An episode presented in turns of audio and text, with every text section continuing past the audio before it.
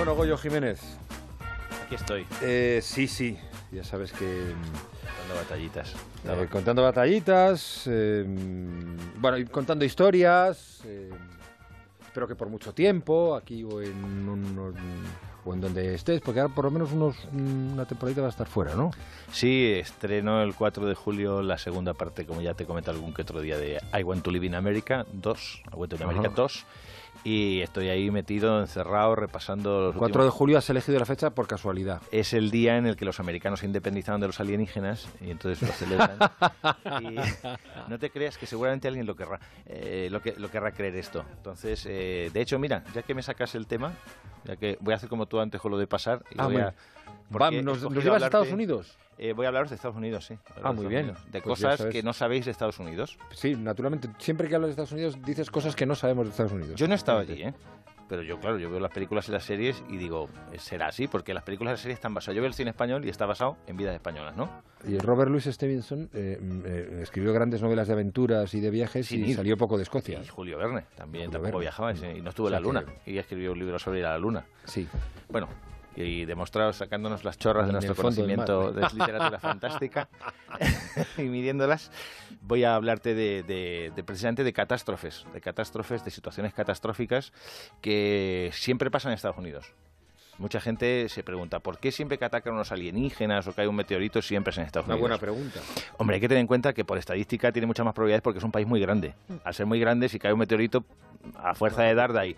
Donde no va a pasar es en Andorra. La, la probabilidad es muy baja de que en Andorra veas que suceda una situación catastrófica. El presidente de Andorra tenga que decir, eh, señores, compatriotas, tenemos que enfrentarnos a los alienígenas. Porque claro, si tú eres alienígena y dices, ¿a dónde ataco? Me voy a primero por el más fuerte. Sí, claro. ¿Verdad que sí? Entonces se va por Estados Unidos, que es la primera potencia del mundo. Se puede ser alienígena extraterrestre, pero se habrán informado de cómo funcionan las cosas aquí. No van a ir a cualquier sitio. No van a atacar Portugal. Es decir, Portugal no, no supone un peligro, ¿de acuerdo? Eh, en Estados Unidos hay muchos tipos de, de, claro, ser un país que la envidia del mundo, pues entre los ataques y demás de los más más todo, claro, es un país muy grande, hay dos tipos de amenazas globales y locales. ¿De acuerdo? Las globales son, pues eso, meteoritos que caen, ataques extraterrestres, cese de actividad del núcleo terrestre que lo tienen que solucionar ellos, si el sol se para lo tienen que solucionar ellos, apocalipsis zombie, que empieza también por allí siempre, guerras nucleares, cambios climáticos, todo ello. Y luego están los locales o comarcales, que esas afectan a una comarca determinada y que son pues plagas de animales, tiburones, arañas, hormigas gigantes, una erupción volcánica, un terremoto, ¿sabes? O maremoto, o ambos a la vez, que puede ser, Mm. ¿verdad que sí? Mega maremoto. Esto siempre que hay una catástrofe, esto se sabe siempre, siempre que se acerca algún evento importante, como la feria del mueble de la comarca, es posible que pase algo de esto. Hay una catástrofe. Y quieren que se celebre. Eh, entonces, costa. claro, tienen que se celebrar porque el fe- la comarca depende de la feria del mueble, ¿de acuerdo? Entonces no pueden paralizarlo, aunque es un peligro, porque como va a venir mucha gente a la feria del mueble, eh, eh, la gente... Claro. Claro, pero ¿sabes qué pasa? Que siempre son elecciones. Es decir, allí siempre hay elecciones y de hecho todo cargo político en Estados Unidos tiene lado una persona que se llama el recordador, que está todo el rato recordándole que enseguida son las elecciones, ¿de acuerdo? A veces Eh, incluso al sheriff también, ¿eh? bueno, el- es que da igual, si el cargo que sea sheriff, fiscal, allí todo se escoge democráticamente. Sí, Esto no es es verdad. España, o sea, allí todo es democráticamente. Para escoger un sheriff, para coger un bombero, todo se hace democráticamente, no se pone a dedo. No, el finger, el sistema finger you no funciona allí. Eh, en el caso, por ejemplo, de, de los, peri- los peligros extraterrestres, la solución siempre es una bomba nuclear. Es decir, ya sea para matar extraterrestres o para encender otra vez el Sol o para acabar con un asteroide, la solución es una bomba nuclear. Eso sí, diseñada de tal forma que solo se puede activar manualmente y tenga que morir el que la activa. Eso es una condición sine qua non que pasa. O sea, decir, eh, tú ya sabes que si te meten en una nave o en un submarino o lo que sea con una bomba nuclear, te va a tocar activarla manualmente. Es un problema que tienen, que están trabajando en solucionar, pero cada vez que hay que hacer algo que salva a la humanidad, hay que activarlo manualmente y, y no te puedes ir. O sea, es decir, incluso no podrías irte porque la onda expansiva te acabaría matando. ¿Me Claro, explico? en cualquier Entonces, caso. y lo que tiene que tener siempre es el momento de despedirse de la familia y, y vivir, claro, porque eso sí que se lo dan, ¿no? Aunque estés en, en Marte, hay un sistema de comunicaciones que tienen repetidores por ahí que te puedes despedir de la familia. estés en Siempre te quise. Efectivamente. Es, es- el despedirse es importante. Es como cuando tú eres policía y tienes un compañero y en un tiroteo le hieren.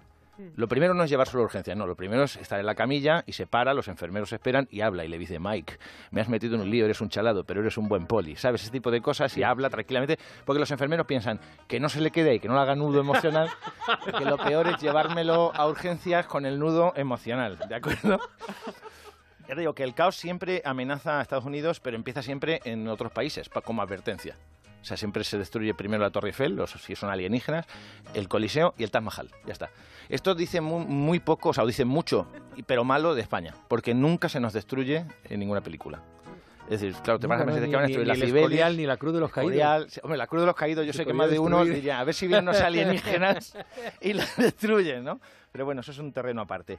Eh, el- siempre que un ciudadano americano ve una catástrofe, no os habéis dado cuenta, eh, no, no huye. O sea, esa cosa del valor de los americanos. Sí. No huye. Mira, mira hacia la catástrofe. Por ejemplo, si uno ni se posa sobre un edificio, la Casa Blanca o lo que sea, que normalmente lo hacen, o viene un asteroide o viene un Godzilla. de esos, mirando. Se quedan La ola mirando y dicen, y dicen, ¿qué demonios? Y se- y- ¿sabes? Dicen eso y ¿Ves se cómo el, el tono es perfecto? ¿Qué demonios?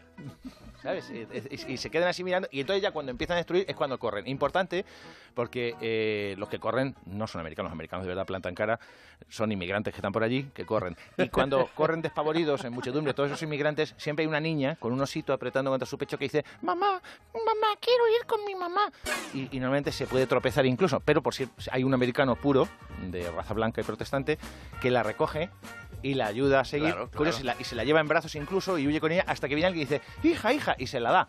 Y dices, oye, no te voy a pedir que le pidas el libro familia, pero te puedes asegurar de porque cualquier impresentable puede decir, ah, me la para mí, me la llevo, entiéndeme. O sea, le dan la hija sin pedirle filiación de ningún tipo, ¿no? En fin, eh, bueno, me estáis poniendo música ya de que tengo que acabarme.